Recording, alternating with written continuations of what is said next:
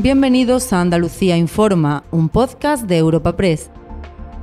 En este espacio podrás conocer en unos minutos las noticias más relevantes de nuestra comunidad. Hoy es 12 de febrero y estas son algunas de las informaciones más destacadas en nuestra agencia.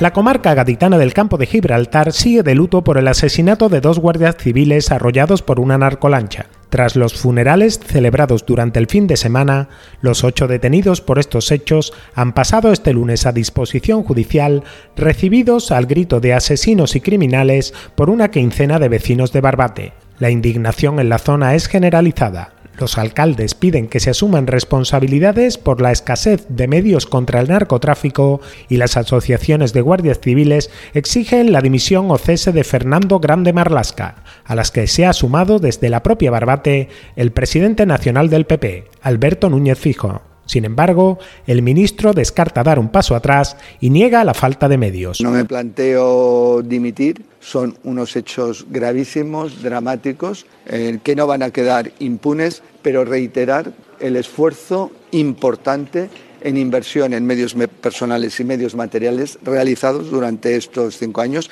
creo que es algo de lo que sois conscientes. El propio viernes, unas horas antes de, la tragedia, eh, se presentó el cuarto plan especial de seguridad del campo de Gibraltar, donde continuamos para los años 24 y 25 con el refuerzo de los medios personales y medios materiales.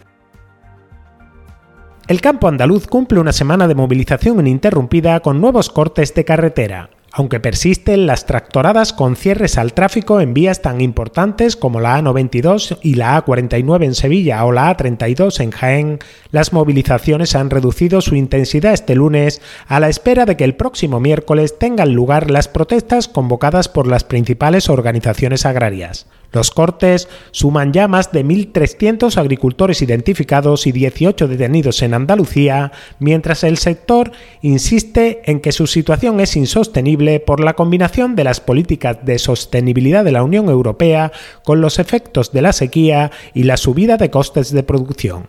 Miguel López es secretario general de COAG en Andalucía. Cortar una carretera provoca perjuicio y, yo creo que nadie puede eludir esa parte de responsabilidad. Pero que, ¿qué hacemos?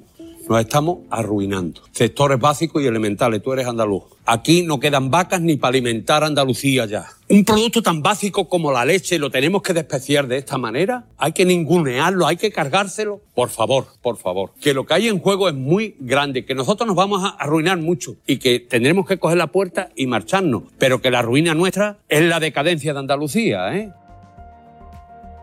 Y al cierre, polémica política en Huelva por una campaña del Ayuntamiento de la capital para fomentar el uso de productos ecológicos en la limpieza doméstica. El PSOE denuncia que la iniciativa del gobierno municipal del PP incluye un taller de hogares saludables libre de tóxicos dirigido a mujeres que atribuye al retroceso en igualdad auspiciado por su pacto de legislatura con Vox. La Concejalía de Servicios Sociales, autora de la iniciativa, defiende que se trata de una campaña con un enfoque similar a las desarrolladas por el anterior Ejecutivo local socialista y la alcaldesa de Huelva, Pilar Miranda, critica que la oposición solo se preocupe por crear falsas polémicas. Eso es una nueva falsa polémica. Yo lo que le pido a, la oposición que se dedique a, a trabajar y no a crispar, porque aparte de pedir más trabajo por Huelva, que tenemos todos que trabajar unidos por Huelva y eso es lo que me gustaría, que hicieran propuestas importantes para estudiar y para poder llevar a cabo. Pero desgraciadamente no hay nuevas propuestas por parte de la oposición.